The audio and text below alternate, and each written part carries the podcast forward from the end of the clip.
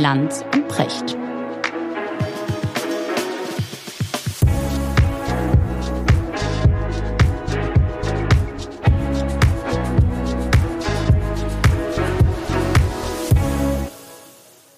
Hallo Richard, wo erreiche ich dich? Schönen guten Morgen, Markus. Ich bin wieder in meiner traditionellen Kammer. Irgendwann mal komme ich mal vorbei und guck mir diese Kammer an. Die willst du nicht sehen. Weil? Da stapeln sich äh, die Bücher auf dem Fußboden und ich habe den einzigen Quadratmeter in Besitz genommen, der da überhaupt noch ist. Weil ich habe einfach zu, zu, zu viele Bücher für die Größe meiner Wohnung. Und ähm, ich bin hier zwischen ganz dicken Bücherstapeln. Hast du eine Idee, wie viele Bücher du besitzt? Nee. Also es sind natürlich einige tausend, aber wie viele, ob es jetzt drei, vier oder fünftausend sind, ich habe das nicht gezählt, aber ich äh, entsorge auch ständig Bücher. Ja, okay, das machst du, ja, das kann ich nicht. Ne, also man kann es davon ausgehen, 50 bis 100 Bücher im Monat werden entsorgt. Okay, und ich weiß genau, die, die uns jetzt zuhören, haben vor allen Dingen die Frage, wie viele davon hast du gelesen? Naja, also da muss man sich ja die Frage stellen, in wie vielen hat man gelesen? Genau. Ja ganz das viele Bücher, die man nicht von genau. der ersten bis zur letzten Seite gelesen hat. Also ich glaube, Bücher, die ich von der ersten bis zur letzten Seite gelesen habe, die sind überschaubar. Mhm. Aber Bücher, in denen man bestimmte Kapitel gelesen hat oder vielleicht häufig ist es ja auch so, man liest in Bücher rein und irgendwann nach 50 Seiten fängt man an sich zu langweilen und denkt, naja, kommt ja doch nicht irgendwie was Richtiges oder so. Hat man die jetzt gelesen, hat man die nicht gelesen? Ne? Das ist sehr, sehr schwer zu sagen. Aber wenn du dir die anguckst, ich streiche ja wild in Büchern rum, dann wirst du schon sehen, das sind ziemlich viele, die also mit Kommentaren und Unterstreichungen gespickt sind. Ja, ich mache das digital. Ich markiere mir dann immer Sachen und dann hole ich mir meine Lieblingssachen wieder raus. Ich lese gerade zum Beispiel sehr viel in, in dem Buch von Karl Schlögel, Entscheidung in Kiew.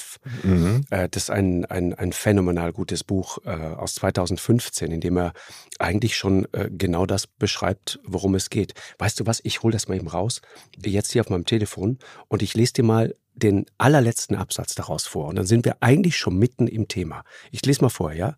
Mhm. Karl Schlögel, Entscheidung in Kiew. Europa hat die Eskapaden, die exzentrischen und extremistischen Übungen hinter sich kann stolz darauf sein, dass es nicht nur überlebt, sondern sich sogar in einer unvorstellbaren Erfolgsgeschichte wieder in Form gebracht hat. Die Spuren des Krieges aus dem Antlitz der Städte getilgt, alle Militanz dahingeschmolzen, wegzivilisiert und gebändigt, sublimiert in Shopping-Malls, die an die Stellen der Kirchen getreten sind der Jahreszyklus fest geregelt im Rhythmus von Arbeit und Erholung, die Traumküsten weltweit eingeplant und leicht erreichbar. Ein befriedigendes Arbeitsleben, weit entfernt vom Schrecken der Massenarbeitslosigkeit. Europa hatte das legendäre Jahrhundert der Extreme hinter sich und bewegte sich nun in den Erinnerungsschleifen der großen Daten und Jahrestage, der Jubiläen, bei denen die wenigen Überlebenden der Katastrophen, die es immer noch gab, das Wort ergreifen durften, aber wo auch die Nachgeborenen schon weit im Alter vorgerückt waren. Und jetzt auf einmal die Geschichtszeit meldet sich mit einem großen Knall zurück, unterbricht das Kontinuum der Zeit. Individuelle Lebenszeit und Geschichtszeit treten mit einem Mal schroff und schmerzhaft auseinander. Wie soll man das beschreiben? War man in ein Loch gefallen? War einem der Boden unter den Füßen weggezogen worden? Jedenfalls gab es Grund zu einer Beunruhigung, in der sich etwas zurückgemeldet hatte, was früher einmal als unheimlich bezeichnet worden war. Ist das gut? Das ist sehr, sehr schön geschrieben. Ja, und es beschreibt auch. das Gefühl. Ne? Genau, also das ist die, die, die Rückkehr von etwas, einem Gespenst. Genau. Von dem wir geglaubt haben, wir hätten es für immer in seinen Bilderrahmen äh, verbannt ja, wo es den Antlitz eines mörderischen Generals oder der Schrecken des Krieges hat, aber etwas, was mit unserer Alltagswelt nichts mehr zu tun hat. Ich meine, was für ein Segen, sich über Jahrzehnte vor Krieg nicht fürchten zu müssen. Was für ein Privileg, in einer solchen Zeit zu leben, am richtigen Ort. Nicht, dass es keine Kriege gegeben hätte, aber eben in Mittel- und in Westeuropa keine. Ja, und wir waren auch nicht in Jugoslawien direkt unmittelbar vor drei, wo es ja auch einen Krieg gegeben hat in Europa, auch nach dem Ende der Geschichte quasi. Genau, Francis Fukuyama. Ich habe ich hab gerade dieser Tage, sehr interessant, einen, einen Satz von ähm, Franklin Delano Roosevelt gelesen, der irgendwie sagte, ja, jetzt werden wir gut 50 Jahre Frieden vor uns haben. Dafür wird es reichen. Für 50 Jahre Frieden, so war der Satz. Den hat, sich ein bisschen vertan in den 40ern. Genau, genau, nach dem Ende des Zweiten Krieges, des Zweiten Weltkriegs. Und, und also er hat sich ein bisschen vertan, es dauerte ein bisschen länger, aber der hat sich offensichtlich keine Illusion darüber gemacht. Das finde ich das Interessante daran, dass es irgendwann wieder losgeht. Und genau an dem Punkt sind wir jetzt. Und man fasst sich an den Kopf und fragt sich, wie konnte das sein? Und deswegen, Richard, würde ich gerne, weil es so ist, weil Putin die bisherige Sicherheitsordnung faktisch weggebombt hat, würde ich gerne mal heute mit dir darüber reden, welche Konsequenzen sich daraus ergeben, aber nicht so generell, mhm. sondern ganz konkret mit Blick auf uns, auf unser Land, Bundeswehr. Mhm. Wir müssen plötzlich, unsere Generation auch, wir müssen plötzlich darüber nachdenken, nicht nur, wie verhalten wir uns zur Bundeswehr, äh, was machen wir mit den, mit den berühmten, mittlerweile weltberühmten 100 Milliarden, das 2-Prozent-Ziel und so weiter und so weiter, sondern wie verhalten wir uns auch mentalitätsmäßig, psychologisch zu dieser Bundeswehr? Was, wenn dich morgen jemand ruft und sagt, pass auf, jetzt geht's um die Verteidigung des Landes? Aber das Spannende ist ja, von da aus sich die Frage zu stellen nach der Funktion der Bundeswehr und nach der Funktion äh, zukünftiger Aufrüstung. Und das Thema interessiert mich deswegen so. Ich habe mir auch gewünscht, mit dir drüber zu reden, weil ich einen sehr guten Freund habe, der sich auch sehr gut mit der Bundeswehr auskennt, sich auch viel dafür interessiert, viel mit Militärgeschichte und so weiter. Und lange, lange vor dem Einmarsch äh, der Russen in die Ukraine habe ich mit ihm immer über die Bundeswehr diskutiert. Das war so ein Thema, wo wir häufig drüber geredet haben, über die Frage, was ist eigentlich die Funktion der Bundeswehr? Genau, guter Punkt. Und zwar vorher schon. Denn das war ja auch vorher hochgradig unklar. Wir haben ja vorher eine Mischarmee gehabt aus einer schnellen Eingreiftruppe und den Resten einer Armee, deren ursprüngliche Funktion die Landesverteidigung war. Und das waren Teile, die griffen nie ineinander. Es gab eigentlich quasi zwei Aufgaben der Bundeswehr, die nichts miteinander zu tun haben, die auch militärisch völlig anders ausgerüstet sein müssen. Und dazwischen ist die Bundeswehr quasi über die lange Zeit vor sich hin gerostet und gemorscht. Und das ist die Bundeswehr, die wir heute haben. Also eine, eine nicht wirklich definierte Armee. Mhm, genau. Und, Leute, wir haben immer darüber nachgedacht, sagen, wenn man ja. jetzt selber Verteidigungsminister wäre oder so, ne? Also was wäre denn die Aufgabe? Oder was, was ist das Gute an der Bundeswehr? Was braucht man vielleicht nicht mehr? Was bräuchte man anders? Und für mich war eigentlich immer das stärkste Argument für die Bundeswehr, und jetzt kommt ein nicht militärisches Argument, dass ich äh, diesen Pflichtgedanken gut finde. Ich habe ja in meinem Buch über die Pflicht auch gesagt, ich wünsche mir ein soziales Pflichtjahr äh, für alle vor dem Berufseinstieg und eine nach dem Berufsausstieg. Weil ich finde, in einer Gesellschaft, in der die Menschen das Gefühl verlieren, Pflichten zu haben, die übers Steuerzahlen hinausgehen oder Befolgen der, der, des, des Strafgesetzbuches und so weiter, also sich, sich keiner Anklagen schuldig zu machen, sondern dieses Gefühl, dass man der Gemeinschaft was schuldig ist. Das finde ich ist für die Charakterbildung wichtig. Das ist nicht das Wichtigste, aber es sollte ein Teil der Charakterbildung sein. Und die Bundeswehr hat diese Funktion, der Gedanke des Bürgers in Uniform, relativ lange erfüllt, bis zum Aussetzen der Wehrpflicht durch Gutenberg. Theodor. Also bis 2011. Genau. Ne? Mhm. Danach war dieser Gedanke eigentlich vom Tisch. Und damit fiel ja auch der Zivildienst weg. Genau, du hast es ja gerade richtig gesagt, Richard. Die Bundes-, also die Wehrpflicht ist nur ausgesetzt, ne? Die ist nicht abgeschafft, wie es häufig irrtümlich heißt. Ab ausgesetzt kann jederzeit wieder eingeführt werden. So zu, kann jederzeit wieder eingeführt werden. Da stellen sich ganz viele Fragen.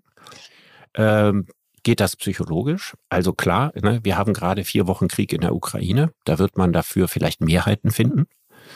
Aber vielleicht in einem oder zwei Monaten schon nicht mehr. Hm? Also dann wird man sagen, das passt nicht mehr in unsere Zeit. Das ist ja überhaupt das größte Problem bei allem, auch jetzt bei der Aufrüstung. Wir wissen gar nicht, was aus dem Krieg in der Ukraine wird. Ja? Geht das da jetzt zwei, drei Jahre so weiter? Haben wir in drei Wochen einen Waffenstillstand und dann ein halbes Jahr Friedensverhandlungen und dann ist das fertig? Ja, das, das muss ja für die Frage, was man für Waffen anschafft, ist das doch von elementarer Bedeutung, oder? Es könnte doch sein, dass Putin in einem Jahr nicht mehr an der Macht ist. Es könnte sein, dass wir es dann mit jemandem in Russland zu tun haben, mit dem wir wieder auf einen grünen Zweig kommen.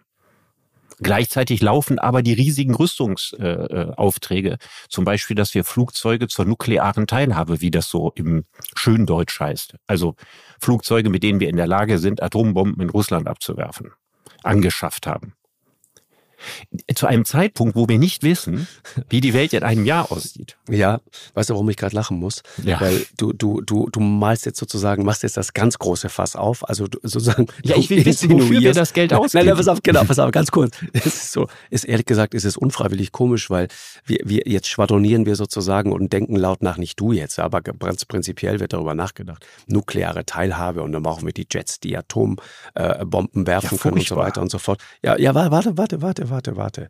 Äh, du, du erinnerst dich an Hans-Peter Bartels ja, der frühere Wehrbeauftragte. Ja. Der hat äh, in 2019, ja, nach einem Besuch bei der ersten Panzerdivision in Oldenburg, hat er äh, Folgendes festgehalten, äh, dass zum Beispiel so ein simpler Artikel wie eine Trennwand ist nur über die zweite zentrale Beschaffungsbehörde in Bonn erhältlich. Also die erste Panzerdivision in Oldenburg war nicht in der Lage, eine simple Trennwand zu besorgen. Also bevor wir da sozusagen darüber nachdenken, wie wir, wie wir gigantische Jets ja mit, für nukleare Teilhabe organisieren, sollten wir vielleicht mal überlegen, ob wir Trennwände besorgen können. Oder zum Beispiel die Anforderung für ein Smartboard, schreibt er da, lag zum Zeitpunkt des Besuchs des Wehrbeauftragten seit einem Dreivierteljahr zur Entscheidung beim Kommando her. Und die langen Laufzeiten, schöner Satz, könnten gerade bei IT-Projekten dazu führen, dass die Technik zum Zeitpunkt der Realisierung bereits veraltet ist. Ja, also ich will sagen, wir reden hier über ganz rudimentäre Dinge äh, und, äh, und das zeigt. Du meinst, gesagt, dass, dass wir gar nicht in der Lage sind, äh, das Gerät zu beschaffen? Nee, wir brauchen erstmal warme Unterwäsche. Weißt du, das will ich sagen. Wir brauchen warme Unterwäsche. Und juristischen wir brauchen Regeln dafür? Ja, also ja, wann ich glaube, das darf ja. und dürfen Männer und Frauen das beide fliegen und zu welcher Zeit und zu welcher Stunde? Aber jetzt mal ernsthaft, Richard, überleg doch mal. Die erste Panzerdivision in Oldenburg muss, wenn sie gerne eine neue Trennwand für was auch immer hätte, bei der zweiten zentralen Beschaffungsbehörde in Bonn nachfragen. Das ist der wahre Zustand unserer Bundeswehr im Moment. Und das ist eigentlich die wahre, das wahre Thema, über das wir reden. Und deswegen sind diese 100 Milliarden äh, sind auch in Wahrheit äh, gerade mal das, was dringend notwendig ist. Also das Wort Aufrüstung in dem Zusammenhang in den Mund zu nehmen, ist ein sehr großes Wort. Okay. Das meine ich damit. Ja, okay. Du gibst dich geschlagen, finde ich gut. Nein, es, es gibt das Argument gar nicht. Ich benutze das Wort Aufrüstung jetzt auch nicht irgendwie negativ, ne? Also kein pejorativer Begriff. Äh, ich, ich stehe ganz vor ehrlichen Fragen. Ich habe auch keine festen Meinungen dazu. Ich möchte verstehen, was wir da gerade machen. Übrigens, die Bürokratisierung, über die du da gerade geseufzt und gelächelt hast, ja, die kann man nicht abschaffen. Jeder Versuch, Bürokratie abzubauen, erhöht Bürokratie ist eine der wichtigsten Weisheiten, die ich in meinem Leben gelernt habe.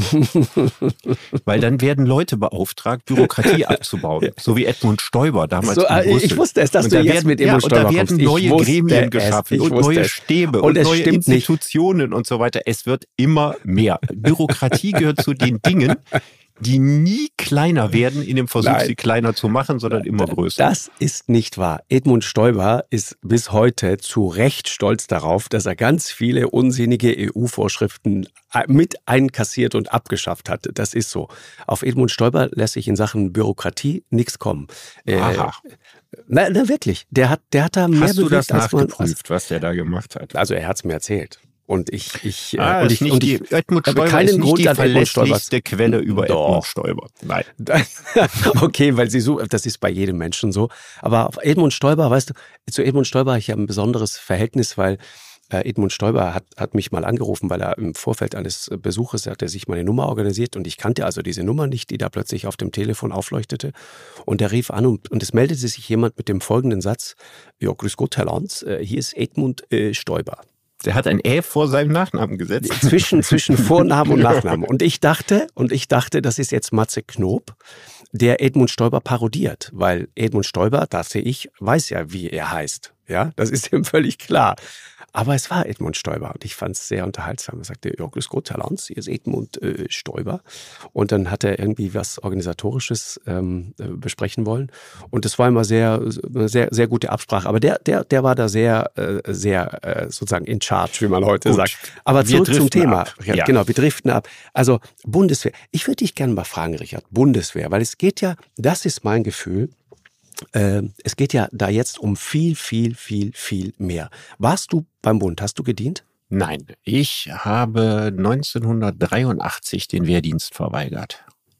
Und dann was gemacht? Also erstmal habe ich den Wehrdienst verweigert in einer über zweistündigen äh, Gewissensprüfung. Die ist ja zwei Jahre später abgeschafft worden. Es gab ja Gewissensprüfung.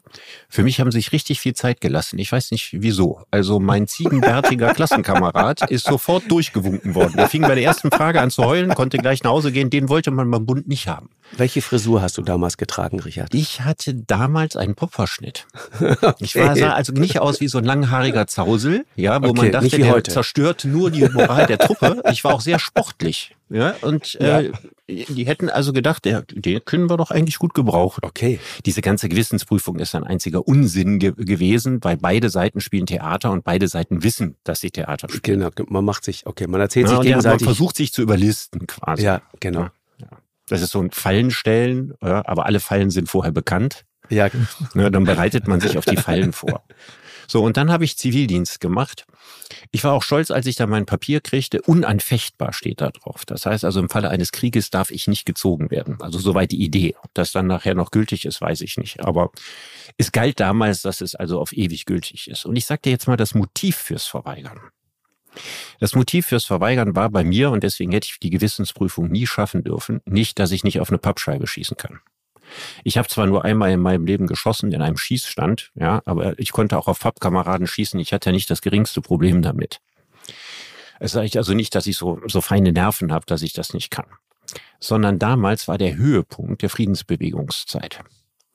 Und damals sah die offizielle Strategie der Vereinigten Staaten so aus, dass für den Fall eines Dritten Weltkrieges die Amerikaner äh, Mitteleuropa, vor allen Dingen Deutschland, zur toten Zone erklärt hätten und hätten uns bombardiert, damit die Russen hier nicht rüberkommen. Das war die ganz offizielle Strategie. Ich habe jetzt nicht die Fachtermini benutzt, aber das war damals die Strategie. Und da hieß es dann natürlich in den friedensbewegten Kreisen, was ist das für ein Unsinn, ja, sich in eine Armee zu verpflichten, die im Zweifelsfall sogar von den eigenen Leuten ausradiert wird. Dann war die Rede von dem unglaublichen Overkill, der inzwischen nicht kleiner geworden ist, der Atomraketen. Dass ein solcher Krieg gar nicht führbar ist. Das heißt also, diese ganze Diskussion um den Dritten Weltkrieg erklärte, dass ein solcher Krieg gar nicht stattfinden kann, außer er ist das Ende für alle. Und diese Strategie wollte ich nicht unterstützen. Und das war der politische Grund, warum ich Zivildienst gemacht habe. Mhm. Mhm. So dieser alte Satz damals, wer als erster schießt, ist als zweiter tot. Das war ja so eine der, Das war damals quasi der, der, der Krieg, mit dem Annahmen. man sich das genau. Recht auf den Erstschlag, wie das hieß, vorbehielt. Ne? Also Flexible Response war der nette Begriff dafür. Genau. Der damals, die NATO-Doktrin ne, von damals, die sah vor, sich das Recht einzubehalten, als erster von beiden äh, Atomwaffen zu gebrauchen. Und ich fand das alles so, so abartig und so unvorstellbar und so weiter. Ich wollte nichts damit zu tun haben und ich wollte nicht Teil dieses Systems sein. Das war mein Motiv. Interessant, ja. Wir hatten Florence Gaub in diesen Tagen bei uns, die brillant erklärt hat, ähm, dass man da auch aufpassen muss. Wir alle sollten vorsichtig sein, auch verbal, wenn wir, wenn wir mal so eben das Wort vom Dritten Weltkrieg so äh, führen und so weiter. Äh, sie meinte, es ist Teil der russischen Militärdoktrin und übrigens nicht nur der russischen, sondern das kann man in vielen Ländern in deren Militärdoktrin auch nachlesen, unter anderem auch der amerikanischen, dass man natürlich, auch wenn man einen konventionellen Krieg führt, das was da gerade in der Ukraine zum Beispiel passiert, äh, dass man dennoch droht sozusagen mit atomaren Waffen. Mhm. Und es geht nicht darum, so beschreibt es die russische Militärdoktrin auch interessanterweise, es geht in Wahrheit nicht darum, diesen Schlag zu führen, sondern es geht um das Spiel mit der Angst. Unsere Angst ist die Waffe. Das soll uns Angst machen und uns verunsichern und uns sozusagen bis ins Mark erschüttern. Das ist interessant, das mal zu verstehen. Das, das ist, interessant, völlig richtig. Das ist völlig richtig. Und das ist es ja seit den Zeiten, äh, über die ich gerade gesprochen habe. Also beide Seiten sagen, wir haben Atomwaffen. ja, und halten den Gegner damit im Schach. Das war ja genau die offizielle des ne? das Gleichgewicht des Schreckens und beide ja sagen, wir würden die auch einsetzen. Also das ist unverändert eigentlich seit der damaligen Zeit so. Und jetzt kommt natürlich meine entscheidende Frage. Wir wollen ja die Bundeswehr nicht mit Atomraketen aufrüsten, sondern wir wollen sie in erster Linie mal konventionell wieder einsatzfähig machen. Genau, genau. Könntest du dir denn überhaupt vorstellen, dass es zwischen Russland und Westeuropa zu einem konventionellen Krieg kommt, wo doch beide Seiten Atommächte sind. Ja, pass auf.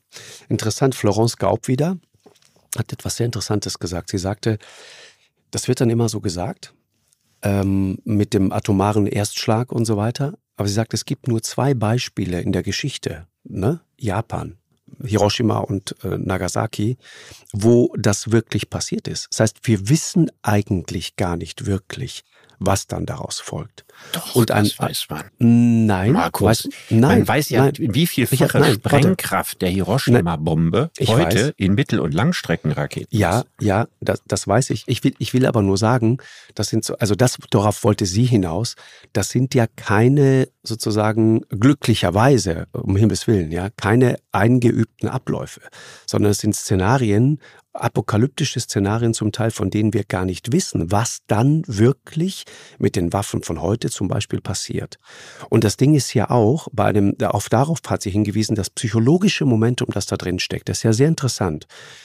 Wenn du drohst mit einem atomaren Erstschlag, ja, dann musst du es irgendwann dann auch so meinen. Das heißt, du musst dir das schon sehr genau überlegen, weil wenn du es dann nicht tust, dann wirst du sozusagen auf der Seite des Gegners unglaubwürdig. Okay, Gott sei Dank hat ja jetzt keiner damit gedroht. Ne? Also die, auch die Ja, Russen mussten, nein, ja. nein, nein, nein, nein. Die, nee, jetzt gedroht, aber, aber- richtig faktisch. Die haben gesagt, wir fühlen uns von der NATO bedroht und wenn ihr uns Ja, gut, nuklear okay. angreift, dann schlagen wir zurück und setzen unsere Atomraketen auf die unterste Bereitschaftsstufe. Also das ist genau das, was passiert ist. Die haben nicht gesagt, wir löschen euch morgen durch einen Atomkrieg aus. Nein, das haben sie nicht gesagt, aber dieses Spiel natürlich und dieses, dieses, dieses, dieses, dieses Spiel mit der Angst, das, das, das findet doch statt und das hat auf vielen Ebenen stattgefunden. Natürlich, also so, natürlich. so mal das Spiel mit der Angst ist das ein nicht. ganz, ganz, ganz, ganz wichtiger Teil davon, um die NATO davon abzuhalten, ja, sich noch stärker als über Waffenlieferungen in den Krieg einzumischen. Hm. Und dafür wird das? das Angstszenario Genau. aufgebaut. Genau. Weißt du, ich kann die Frage, die du eben gestellt hast, Richard, ich äh, kann die nicht beantworten. Aber was ich glaube, ist tatsächlich, wenn wir momentan über Ausrüstung nachdenken, ja, über Trennwände bei der ersten Panzerdivision in Oldenburg zum Beispiel, ähm, dann, dann reicht das nicht. Ich glaube, wir müssen über mehr nachdenken. Wir müssen über unseren eigentlichen Auftrag nachdenken. Und ich, ich, ich sage jetzt mal ganz kurz aus meiner Geschichte. Ich war beim italienischen Militär. Ich hab als, als Südtiroler hätte ich auch verweigern können, aber das, das war, ich, habe ich auch versucht im Übrigen, wollte verweigern, aber das haben die dann abgeschmettert und dann hätte ich sehr lange in Revision gehen müssen und so weiter, hätte sehr viel Zeit verloren. Und ich, ich war jung, ich wollte vorwärts kommen und ich hatte diese Zeit nicht zu verlieren und dachte irgendwann, okay, komm, ich mache das jetzt. Ich mache diese zwölf Monate und dann habe ich es hinter mir. Und es war sehr interessant, weil ich habe damals gelernt, wie anders die Bundeswehr ist als andere Armeen. Und das hört man auch, wenn man Leuten wie Claudia Major zum Beispiel oder auch Florence Gaub und so weiter, Margarete Klein, wenn man äh, klugen Leuten, wenn man denen zuhört. Die sagen, die, die, die, Bundeswehr ist anders. Wir haben zum Beispiel diese Bundeswehr-Unis in München und in Hamburg. Das haben andere nicht. Viele andere sagen auch, die Deutschen, die können gar nicht richtig kämpfen. Die sind viel zu verkopft. Wenn Deutsche und Franzosen im Kongo sind, ja, dann ziehen sich die Deutschen, das ist dann so der Spott, erstmal in ihre klimatisierten Zimmer zurück und gucken, ob die Dusche richtig funktioniert und die Franzosen gehen direkt äh, ins Zelt in der Wüste und, und schlagen dann los. Und ich sage dir, also die, die, die, die Begrifflichkeiten dahinter sind Auftragslogik und Befehlslogik, ja. Also Amis und Briten folgen eher einer Befehlslogik. Das heißt, du machst das, was dir angeordnet wird. Und wir folgen eher einer Auftragslogik, was ein richtiger und fundamentaler und wichtiger Unterschied ist. Ja, das ist richtig. Weil, weil es sozusagen der, der, der, der implizite Auftrag auch ist, nachzudenken, eine Eigenverantwortung auch bei diesen Offizieren und bei diesen Soldaten und nicht einfach blind loszuschlagen und einfach mal loszuballern. Wir wissen ja auch, was bei uns passiert. Also denk mal an Oberst Klein genau. in Afghanistan, wo Zum jemand Beispiel. einen falschen Befehl gegeben hat. Was für eine riesige Aufregung das gibt. Dass fundamental über den gesamten Einsatz in Afghanistan nachgedacht Richtig. wurde, ob das überhaupt vertretbar ist. Ja? Und das ist natürlich etwas, das passiert in Frankreich, in England und in den Exakt. USA in vergleichbarer Form nicht. Das ist ein großer Unterschied. Das ist der große Unterschied. Und ich musste nur sagen, ich habe ja dann, oder wir haben die, die, die Deutschen, dann die Bundeswehr, in so Manövern äh, immer wieder mal getroffen. Ich habe die, glaube ich, zweimal haben wir die getroffen. Für, für längere Zeit ist man dann ja zusammen, jeweils, ich glaube, ich weiß nicht, über Wochen hinweg auf jeden Fall, tief irgendwo in den, in den Dolomiten, haben uns da ver, verschanzt und verbarrikadiert und haben dann immer wieder diese deutschen Soldaten erlebt. Und auch in der Sendung zum Beispiel, wenn ich ab und zu mal jemanden von der Bundeswehr erlebe, ich erlebe durch die Bank, durch die Bank immer Leute, die mir großen Respekt abnötigen. Mhm. Ich sag dir warum. Weil das reflektierte Leute sind, weil die ja. nachdenken, weil das das Gegenteil von Hau drauf ist, weil das das Gegenteil von dem ist, was, was zwischen, zwischen 39 und 45 passiert ist. Richtig. Einfach losschlagen, und dann sagen, ja, der, was kann ich dafür? Da, da hatte ich diesen Befehl, das musste ich leider machen, das müssen Sie mir leider nachsehen. Nein, da sind Leute, weißt du, erinnerst dich, wir haben mal gesprochen über die, über die, die, die ganz normalen Männer. Ja, ich habe mir das Buch von Christopher Browning jetzt nochmal besorgt. Diese, mhm. diese, diese, die, ähm, diese Polizei, äh, Leute aus Hamburg, aus Hamburg, genau, im, im, im Zuge des Holocausts eingesetzt waren. Die im, in, genau in Polen schlimme Dinge angerichtet haben und sich dann ja. immer auf diesen Befehl, auf die Befehlsketten zurückgezogen haben. Und wir haben uns mal darüber ausgetauscht, dass dann dieser, dieser Mann, der am Steuer dieses LKWs sitzt und, und dann werden diese armen äh, äh Leute da hinten draufgetrieben und dann wird hermetisch abgeriegelt und die Abgase werden einfach da ja, reingeleitet. Und, und dann, Menschen werden genau. grausam genau, umgebracht. So, und dann kommt dieser Punkt, wo der diesen Motor anlässt und losfährt. Und da kannst du tausendmal sagen, ich hatte den Auftrag dazu, aber die Entscheidung, das zu tun, das macht er, trifft er ganz alleine, genau in diesem Moment. Und diese Haltung spürst du da bei der Bundeswehr eben genau darüber, nochmal nachzudenken und zu überlegen, was tun wir hier eigentlich? Wir wollen Krieg vermeiden. Wir wollen eben nicht die Leute, die Bock haben, in den Krieg zu ziehen. Wir wollen genau die anderen, den Bürger in Uniform. Und diese Idee vom Bundeswehr hat mir dieses Land zum Beispiel immer wahnsinnig sympathisch gemacht. Ich mochte das immer sehr. Da bin ich vollständig bei dir. Also man kann natürlich, wenn man böse ist, sagen, also lange reflektieren und hohe Kampfkraft widerspricht sich das nicht. Da kann man lange drüber philosophieren. Aber ich habe die gleiche Erfahrung gemacht. Ich habe in meinem Leben mit einigen sehr hochrangigen Bundeswehroffizieren gesprochen. Ich war auch mal mit Herrn Kujat, der mir sehr großen Respekt äh, äh, eingeflößt hat. Erstens in einer Talkshow und zweitens war auch bei mir in der Sendung. Und ich habe da eine hohe Meinung von. Ich glaube, ich kann alles unterschreiben, was du gesagt hast. Deutschland hat eine Armee, für die man sich wirklich nicht schämen muss, sondern die einem liberalen, demokratischen Land angemessen ist. Das ist auch absolut meine Meinung. Und die, die spannende Sache führt uns natürlich dahin zurück, äh, dass ich ja gesagt habe, die Bundeswehr hat ein Definitionsproblem. Auf der einen Seite der Bürger in Uniform, völlig klar, sehr gute, richtige Idee. Ne, geht ja zurück auf Scharnhorst, stammt aus den Befreiungskriegen. Ne, da kommt die Idee des Bürgers in Uniform. Da haben die Deutschen die allgemeine Wehrpflicht gegen, gegen Napoleon, also gegen einen Aggressor, ne, mhm. eingeführt, um sich zu befreien von der napoleonischen Besatzung. Mhm. Das, das heißt, wir reden über die Zeit von wann reden wir dann? Wir, wir reden über die Freiheitskriege, also über 1811, 1812. Ne, nachdem Napoleon halb Europa eingesackt hat, und nachdem er aus Russland zurückkam, beschädigt war. Genau, 1809 in Südtirol vorbeigekommen. Mhm. Da war er vorher. Da war er vorher, genau. Und er hatte auch keinen großen Widerstand äh, bekommen. Er hatte ein, eine Schlacht nach der anderen gewonnen. Ne? Das war ja, ja noch seine große, seine naja, große Siegeszeit. Ist, ja, aber das ist unser großes Trauma. Und da standen wir als Land, also nicht jetzt ich persönlich, aber, aber meine Vorfahren standen genau vor diesen Fragen. Und die haben sich zur Wehr gesetzt und die haben ihr Land verteidigt. Die haben für das gekämpft, was ihre Ideale waren. Ja. Äh, und das, und War das, aber ehrlich gesagt völlig unnötig. Man hätte den in Ruhe nach Russland äh, laufen lassen müssen und danach hätte man so haben die Preußen, also die Preußen haben ja gleich am Anfang bei Jena und Auerstedt verloren. Und dann ist äh, erstaunlicherweise verloren, ne? so eine Militärnation wie Preußen.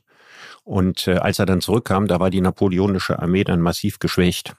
Und dann hat man die Gunst der Stunde genutzt, Völkerschlacht bei Leipzig und so weiter und so weiter. Das heißt, den Krieg muss man auch im richtigen Moment führen. Gewinnen, ja, genau. Und nicht, nicht einen Widerstand um des Widerstands willen leisten, wenn man das Ding sowieso nicht gewinnen kann. Also ich glaube, das macht einen großen Unterschied. Das ist wahr. Nun denn, daher Aber kam die die, Frage- Idee der genau. allgemeinen Wehrpflicht. Mhm, genau. Und ähm, das ist ja eine, der Bürger in Uniform ist ja, also wenn das jetzt nicht ausartet in Militarismus, und das ist in Deutschland ja nie, ja, eine durchaus positive Idee. Weil die Gefahr des Gegenteils ist die Berufsarmee. Und mit der Berufsarmee haben die Deutschen fürchterliche Erfahrungen gemacht. Weil die Reichswehr, ja, also noch die Armee Kaiser Wilhelms, die ja übrig geblieben waren, die Offizierskurs und so weiter, die wandelte sich in der Weimarer Republik als demokratiefeindlich gegen den eigenen Staat. Und war also ein riesen, äh, riesen Potenzial für, für Unruhe. Ne? Und äh, das ist ja das, was die Deutschen bislang sehr erfolgreich verhindert haben. Ich weiß, wir hatten ja zuletzt kleine Ansätze davon. Ne? Wir hatten äh, Nazis in der Bundeswehr, äh, Offiziere, die, die die Waffen gehortet haben. Wir hatten ein großes Problem mit unseren Spezialeinsatzkommandos, die ja gerade keine Bürger in Uniform waren, ne? sondern ausgebildete Genau. Soldaten für spezielle Aufgaben und die auch einen gewissen Militarismus gefrönt haben. Und äh, dagegen sind wir ja jetzt vorgegangen, was ja auch richtig ist. Also eine reflektierte demokratische Armee ist sozusagen von meinem Gefühl her das Beste, was man haben kann. Gleichzeitig stellt sich aber die Frage, kann man solche Leute, für was kann man die eigentlich einsetzen? Taugen die zur Landesverteidigung? Taugen die als Eingreiftruppe? Mhm. Ich habe halt, weißt du, mein, dies, das ist das, was ich damals erlebt habe. Das war damals in der italienischen Armee übrigens das Gleiche. Es war, war äh, auch übrigens zwischenmenschlich. Es war eine wahnsinnig wertvolle Erfahrung, die ich dann dort damals gemacht habe. Geschossen haben wir so gut wie nie. Ich, ich habe gerade gedacht, als du sagtest, ich habe einmal in meinem Leben geschossen.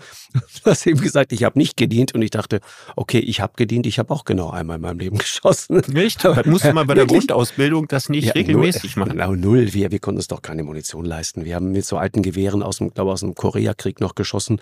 Äh, Da konnte man erstaunliche Dinge machen. Man konnte so gefühlt um die Ecke schießen, ja, weil die dermaßen verbogen waren, dass man eigentlich gar nichts getroffen hat. Also das war, das war sozusagen das Thema. Mit Schießen hat mir dann Wahrheit nichts am Hut. Aber ich habe sehr interessante Menschen kennengelernt. Ich habe eben Leute kennengelernt, die in meinem Alter waren, die 19 Jahre alt waren, die gerade ihr Abitur gemacht hatten. Aber gleichzeitig habe ich den fertigen Arzt, den, den Juristen, den, ja, den den, den Lehrer, was auch immer, die habe ich auch alle kennengelernt, weil es gab die Möglichkeit, erst ein Studium zu machen und dann äh, äh, zur Armee zu gehen. Und da trafen die sich alle. Und das war natürlich sehr, sehr inspirierend und sehr, sehr interessant. Und hat natürlich diese, da gab es natürlich auch diese äh, so dumpfe Typen. Das waren dann genau die Leute, die dort beruflich dann waren, häufig äh, Unteroffiziere. Und das waren so Typen, und du merktest, okay, gib kleinen Leuten Macht äh, und gib ihnen eine Uniform und sie werden sie missbrauchen. Solche Leute gab es da. Und diese anderen waren aber genau dafür da, um die im Zaum zu halten. Und die haben das auch immer gespürt, dass sie natürlich einem fertigen Juristen, die waren dem heillos unterlegen. Das haben die die auch spüren lassen.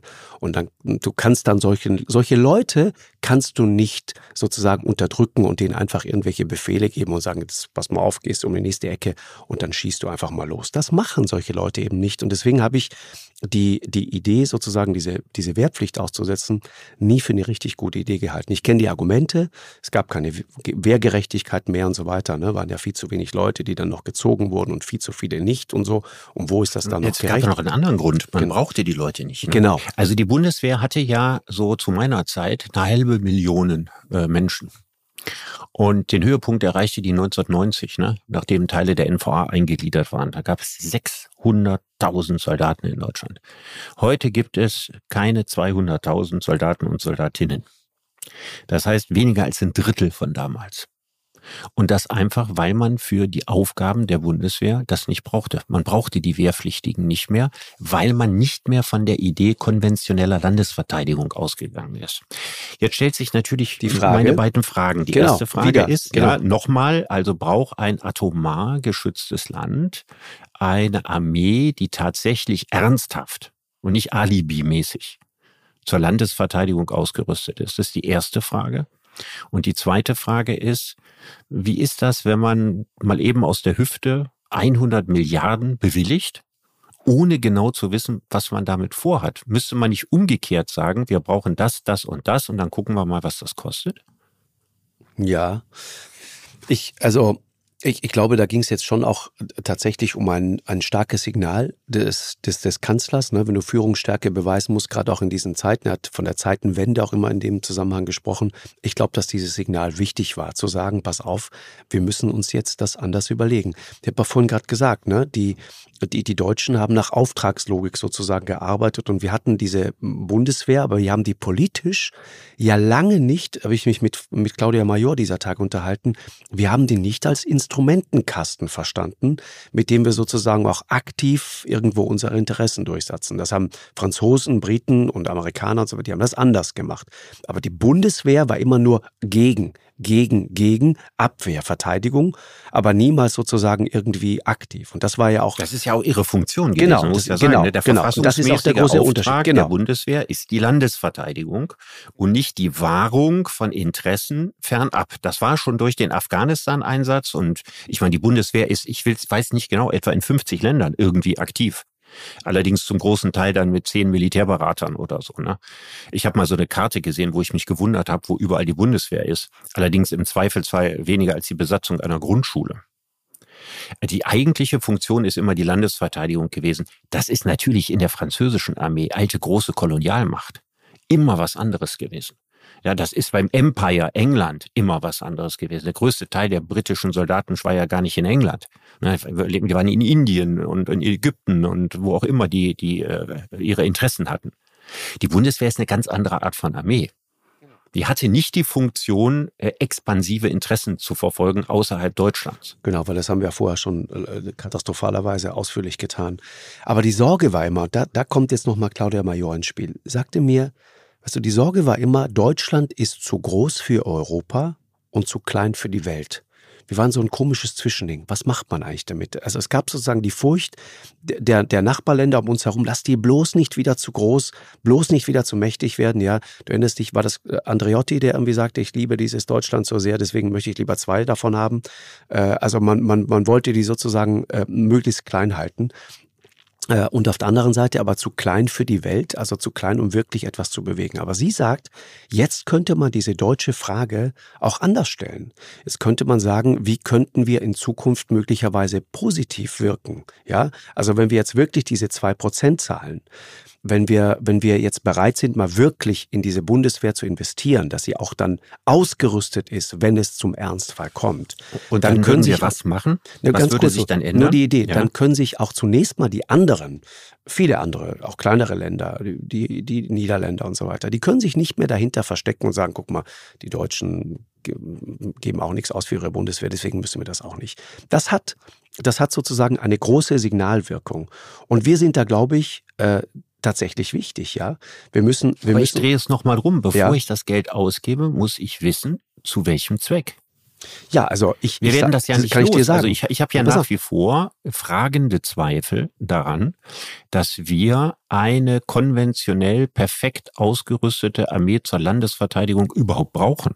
Ja, und das glaube ich zum Beispiel ist nach, für mich, äh, aber nur für mich bitte, ich bin kein Militärexperte, für mich ist diese Frage beantwortet seit dem 24. Februar. Für mich, für mich ist nicht. Klar, im Ernst Für mich nicht, nicht weil es Im droht, nein, weil es droht doch keine konventionelle Invasion von NATO-Staaten. Aber nicht entfernt. Das hat eine Wahrscheinlichkeit im, im untersten Promillebereich. Äh, also du hältst es nicht für möglich, dass, dass dieser Putin zum Beispiel, der jetzt gezeigt hat, wozu er fähig ist, dass der in einer aus seiner Sicht ehemaligen Sowjetrepublik und nicht in Westeuropa. Hm, ja, also ich, ich sag mal so, also für mich wäre, und das sehen nicht nur ich so, äh, Deutschland ein, ein, ein starkes, also verteidigungstechnisch, politisch starkes Deutschland wäre ein, sozusagen eine Drehscheibe. Das wäre das konventionelle Rückgrat für die Verteidigung von Europa, weil da laufen, läuft auch die ganze Logistik durch und so weiter. Wir wären eine ganz wichtige Drehscheibe und hätten eine ganz wichtige Funktion. Und ich sage mal so, Richard, die Gedanken, die ich mir da mache, die Sorgen, die mache ich mir doch nicht alleine. Es gibt doch einen Grund, nee, weiß, warum wir plötzlich, warum wir plötzlich an der, an der, an der, an der, an der Ostflanke, über solche Begriffe reden wir wieder, plötzlich nicht, nicht ein paar hundert Mann im Baltikum investieren, plötzlich plötzlich reden wir über Tausende und ich sage dir, es werden in, in wenigen Monaten werden es Zehntausende sein, die bis an die Zähne bewaffnet dafür sorgen, dass, dass, dass dieser Putin, dass dem klar ist, versuche es erst gar nicht. Ja, und wie lange soll das Spiel gehen? Das weiß ich nicht, Richard. Das ist aber nicht, das, äh, bitte, das ist eine ich, un, mir, unzulässige mir, mir Frage. Wird zu wenig, mir, doch, das ist eine zulässige Frage. mir wird zu wenig vom Ende her gedacht. Ich meine, wir haben beim letzten Mal drüber geredet. Wir sind in einer Welt, in der wir dabei sind, den ganzen Planeten, aber den ganzen Planeten in absehbarer Zeit unbewohnbar zu machen. Doch, doch, das ist, mein Gott, wie oft haben wir uns damit beschäftigt, wie oft haben wir darüber geredet? Nee, über Richard, Klimawandel, ja, über Zerstörung okay, der Biodiversität, okay, Vergiftung der Meere, das verstanden. meine ich. Falsch wir machen ja. alles im Eiltempo kaputt. Wir haben, die weiß. Menschheit hat ihre letzte Atemsekunde ja, um da noch alle Anstrengungen drauf da, zu werfen. Da, hast du da recht. können wir doch nicht dauerhaft ja, mehr Geld für Waffen ausgeben. Diese Möglichkeit, die wir im 20. Jahrhundert hatten, als damals diese Rüstungsspirale war, ja, zwischen der kommunistischen Welt, dem Ostblock, ja, und der NATO, ja, die können wir nicht mehr machen. Nee, die Richard, Zeiten sind vorbei. Diese Möglichkeit liegt gar nicht als Möglichkeit mehr auf dem Tisch. Richard, denk an deinen Blutdruck. Das wäre Selbstmord. Tränk an deinen Blutdruck, Richard. Ich, ich. Nein, ja, aber ernst. Nein, Markus, du hast ja recht. Nein, hast, wir ne, können nicht Richard, so tun, als können nein. wir das jetzt über viele Jahre dieses nein, nein. Spiel weiterspielen. Richard, Richard, ganz kurz. Ich, na, warte mal. Es gibt da ein Spiel, das uns gerade aufgezwungen wird. Ich will dir ganz kurz äh, nochmal ausführen, was ich meine. Es geht eigentlich um einen anderen Gedanken. Und das ist ja etwas, womit wir uns beschäftigen müssen. Und auch das sagen dir Leute, die sich mit Militär und Kriegsführung und Konflikten auskennen. Die sagen, wir glauben, wir glauben, das Gegenteil von Krieg ist Frieden. Ne? Und das war ja lange Zeit auch gültig. Aber das stimmt nicht mehr, sondern es gibt ja mittlerweile viele Konflikte. Und das hast du ja zum Beispiel, das hat doch Putin ist doch der Meister dieser Art von Kriegsführung. Es gibt viele sozusagen Konflikte, die du immer so unterhalb der offiziellen Kriegsschwelle hältst. Das hat er in Georgien so gemacht. Das ist in, in, in, in der Ostukraine, äh, kannst du dir das anschauen und so weiter und so fort. Und das findet auch auf vielen, vielen anderen Feldern statt. Und das ist eigentlich die Angst. Also es gibt die Frage, wie gehen wir um mit, mit, mit, mit Cyberangriffen? Wie gehen wir mit den Fake News von Russen und Chinesen in Medien um? Wie gehen wir mit diesen ganzen Provokationen um, die sozusagen noch nicht Krieg sind, aber die, die natürlich ein Konflikt sind und die unterhalb dieser, dieser Kriegsschwelle stattfinden? Das ist der Punkt. Und darauf müssen wir vorbereitet sein. Aber Markus, du willst doch auf die Fragen nicht sagen, lautet die Antwort Aufrüstung der Bundeswehr. Ich glaube zumindest, dass wir in der Lage sein das müssen. Kann, das, das, meinst du doch nicht, dass das eine korrekte Antwort auf deine Fragen, die du gerade hattest, ist? Ich, ich bin mir nicht sicher, dass das die falsche Antwort ist, Richard. Was ist denn die bessere? Ja, meinst du, die Cyber, Cyberwars und Cyberattacken äh, werden dann enden oder die Verbreitung von Fake News wird dadurch zu Ende gehen, dass die Bundeswehr Richard, du, äh, über enorme nein, nein, Ausstattungen nein, verfügt? Du verstehst mich jetzt gerade absichtlich miss. Ich meine damit, äh, Cyberwar gewinnst du natürlich dort, wo er zu gewinnen ist, ja, den, den gewinnst du im, im, im Digitalen. Aber wenn es um diese anderen Provokationen geht, diese ständigen Zündeleien, und ich meine, das, was in der Ostukraine stattgefunden hat, da sind 15.000, 16.000 Menschen gestorben. Ja, in einem konventionellen Krieg. Wir, wir haben uns geweigert, das Krieg zu nennen. Was, was ist denn in, in Wir haben in das Syrien? immer Krieg genannt. Wir haben das, was in der ja, Ostukraine ja. ablief, äh, okay. in Luhansk und Donetsk. Dir war das vielleicht Krieg klar, genannt. Richard, aber Nein, das war auch in unseren Medien. Das wurde ja, immer. Es hieß seit Jahren schwelt der Krieg in der schwelt Ostukraine. Der Konflikt und so weiter. Wir haben hingenommen, dass irgendwelche grünen Männchen ja äh, äh irgendwie ja, das mit der Krim, der das, Krim, das war so kein Krieg. Das war, das war eine Annexion ohne Krieg. Ja, ja, genau. Ja, aber was in der Ostukraine stattfand, da in, in Luhansk und Donetsk, natürlich das war, das Krieg. Krieg. Genau, ja. genau. Aber ich, ich, will nur sagen, wir, wir haben doch da ganz lange einfach die Augen zugemacht. Das war doch etwas, das wollten wir nicht hören und das wollten wir nicht wissen. Und wir müssen uns, glaube ich, jetzt mit diesen Fragen müssen uns jetzt auseinandersetzen. Und dazu gehört für mich auch, äh, ich glaube, dass viele Leute im Moment das Gefühl haben, man siehst du es ja auch, äh, also da werden 100 Milliarden angesagt und der große, der große Aufschrei bleibt aus. Also ich sehe die großen Demonstrationen dagegen, sehe ich nicht sondern es gibt viele Leute, die sagen, ja, vielleicht müssen wir uns die Fragen in Zukunft anders stellen, weil wir es haben, mit einem Gegner zu tun haben, der, der eben nicht so agiert, wie Staatsfrauen und Staatsmänner agieren, sondern der agiert anders. Das ist jemand, der, der, der zündelt rum und der will es wissen. Und da reden wir noch lange nicht über einen Atomschlag, sondern da reden wir. Aber du sagst Gegner, ne? Also Putin hat die Ukraine angegriffen, ja? Dann ist da völkerrechtswidrig eingefallen, ja? Tötet dort äh, Ukrainer Soldaten, Zivilisten kommen auch ums Leben, werden auch getötet. Alles furchtbar. Aber er hat nicht Deutschland angegriffen. Also Gegner, also ich, er hat nicht die NATO angegriffen. Der wird einen Teufel tun, die NATO anzugreifen. Ja, der betrachtet das ja quasi als seine Einflusssphäre und eben gerade nicht als NATO-Gebiet. Ja, aber das sieht das ja Punkt. nicht als Krieg. Ja, wo ich meine, Land brauchen die Russen ja am wenigsten. Ne? Das ist ja nicht das, worum es da geht. Ne? Es geht ja, es geht ja darum äh, um zwei Sachen. Es geht um Einflusssphären. Es geht um Einflusssphären. Altes imperiales Denken. Es geht, es geht um eine eine nicht trennbare Vermischung von Sicherheitssphäre und Einflusssphäre. Aber in diesen Kategorien denken leider alle Großmächte dieser Erde. Das ist keine russische Angewohnheit, das zu tun. In Einflusssphären zu denken. Und das finde ich auch ganz fatal. Das haben die Weltmächte und die Großmächte und die Militärmächte nie aufgegeben. Und dann fallen mir diese Sätze ein, die du da von Schlögel, diese schönen Sätze, die du da erzählt hast. Ja, wir hatten irgendwie das Gefühl, das alles spielt keine Rolle mehr. Das gehört nicht mehr ins 21. Jahrhundert. Und jetzt müssen wir sehen, das ist alles wieder da. Ja, mit einem Schlag ist das alles wieder da. Die ganzen Geister und Untoten sind wieder lebendig geworden. Und meine wichtigste Botschaft, und du weißt, das ist meine Quintessenz, die sagt, wir müssen sehen, dass diese Phase, in der wir gerade sind, dass die nicht zu einer Zeitenwende führt, sondern weil wir uns diese Zeitenwende nicht mehr leisten können, dass die wahre Zeitenwende darin besteht, das wieder in den Griff zu kriegen in wenigen Jahren. Alles andere wäre das Ende. Richard, äh, danke dir sehr für den Austausch. Das war ähm, äh, wie immer sehr inspirierend.